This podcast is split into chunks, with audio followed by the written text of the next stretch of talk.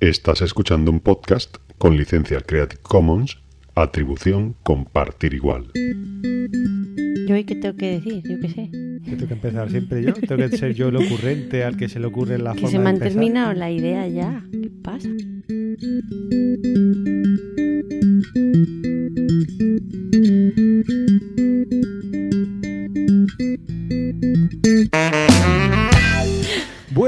Buenas tardes, buenas noches, amiguito que sintoniza en tu aparato reproductor MP3 favorito, en tu podcatcher, en tu ordenador, en el player de la página web donde nos escuchas, no lo sé.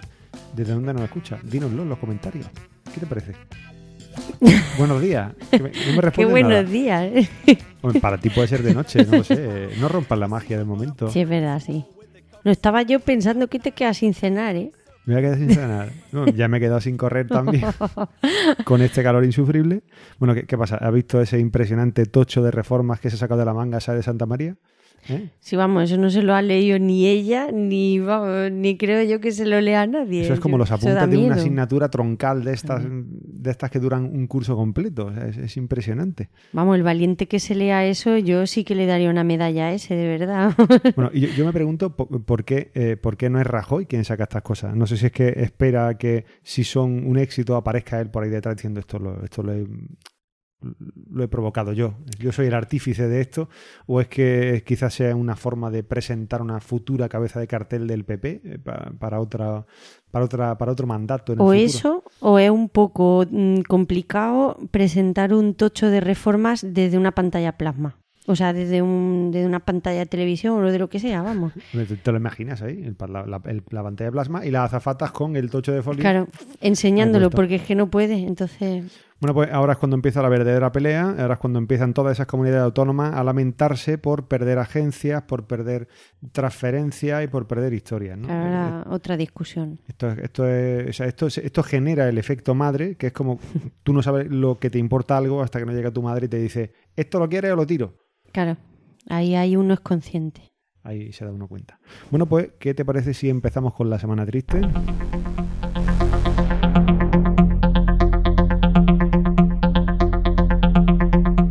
Nuevas reformas de la Unión Europea y del FMI, porque son ellos los que nos dicen que tenemos que, que continuar haciendo, haciendo ajustes.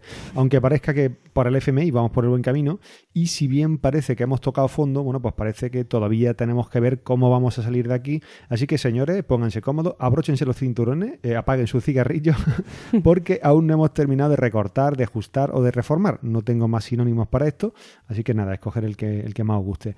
Parece que la ausencia de, de un sueldo con un paro del 27% ya nos hace bastante competitivo. Entonces, bueno, pues ya somos competitivos ya no solamente fuera de España, sino ya entre nosotros, que empezamos a ver con buenos ojos cualquier sueldo que nos pongan por delante. En fin, eh, sobre todo desde fuera ya nos ven como una mano de obra barata. Claro. Eh, ¿Quién va a trabajar por menos que un ingeniero, que un profesor o un médico o enfermero español?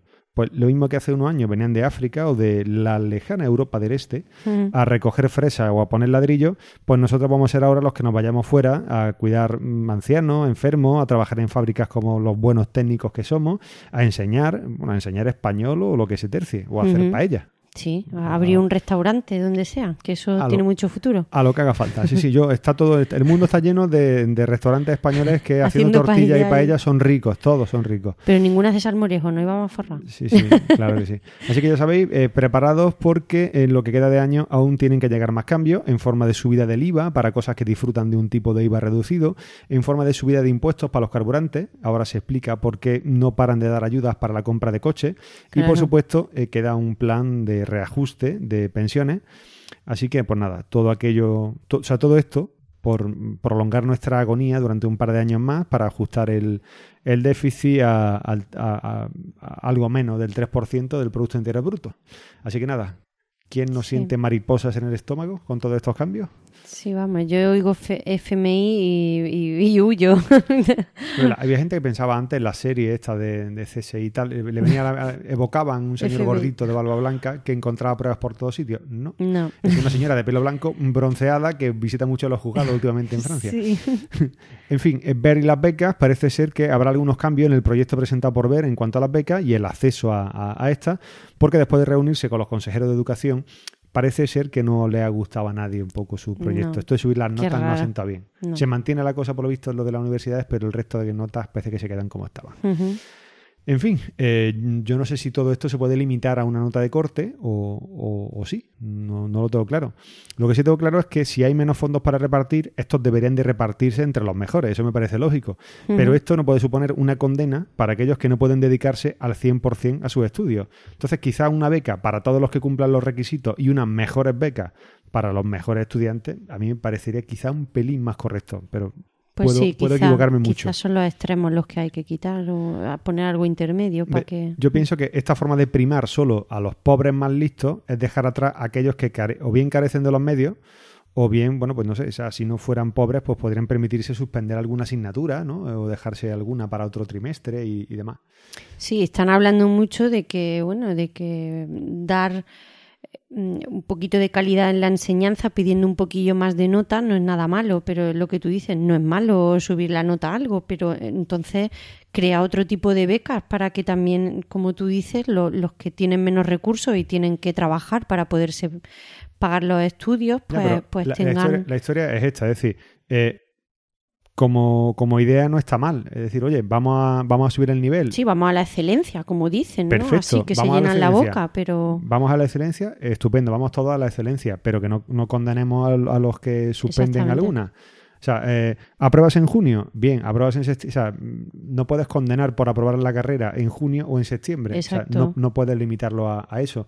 Porque al final, decir, aunque esto me parezca bien, porque esto lo que va a hacer es subir el nivel, me parece bien, pero es que esto está condenando a gente a que no Mm. estudie porque no se puede pagar los estudios. Ese es el problema, o sea, no, el problema no es subir la nota para, para que haya más calidad.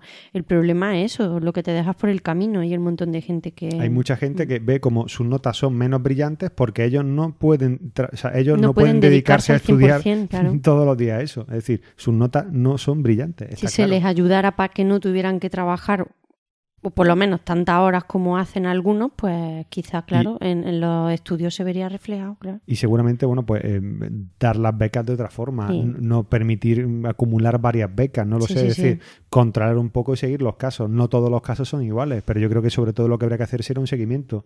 Se ha aprovechado mucho la gente de estas cosas, como no hemos aprovechado de todo. Quiero decir, el ver hace unas semanas decía que, que había mucha gente que cobraba la beca y no, no pisaba las clases. Pues sí, Pero la habrá habido, pero pero, que. exacto. Esas cosas las he visto yo, Sí, pero las sí. he visto yo hace mm, 15 años. La- las ha habido y, y, evidentemente la situación que estamos pasando ahora en muchos aspectos es también por el mal uso que se ha hecho de muchos recursos. Pero bueno, pero También estoy viendo también hay que gente- cambiar cosas. o También estoy viendo gente que está sacándose una carrera y trabajando y al final termina trabajando y dejando la carrera porque Claro. no puede pagar. O sea, primero porque no puede. eh, es que tienes que sacar un 7. No, pero es que yo no. O sea, si yo, eh, mire usted, yo trabajo 10 horas al día, no puedo venir a clase, me tienen que dejar unos apuntes o me tengo que estudiar yo mis libros por mi cuenta. Sí, y sí, después resulta que, que mis notas no van a ser tan brillantes como el que va a clase y toma apuntes. Claro, no pueden ser tan brillantes.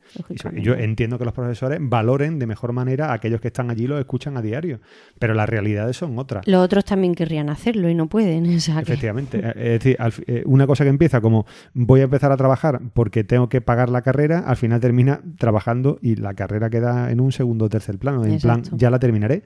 Pero si los precios ahora son tan caros para una segunda o una tercera matrícula, o, o ya simplemente una primera matrícula ya sale demasiado cara, pues dices, bueno, pues este año me matriculo de medio año de medicina y ya veré cuando la termino. Una pena, desde luego. En fin, bueno, pues eh, nos consuela saber que Blesa saldrá fuera de la cárcel porque tras pasar 15 días en Soto de Real ahora es escarcelado y, bueno, pues eh, él pide un juez imparcial. De verdad es que todos queremos que un... A todos nos gustaría tener un juez que nos favorezca o a un juez que no le pareciera mal lo que hemos hecho, ¿no? Claro. Está claro que legalmente parece que no, se va a, conseguir nada contra los banqueros y contra los demás poderosos de este país.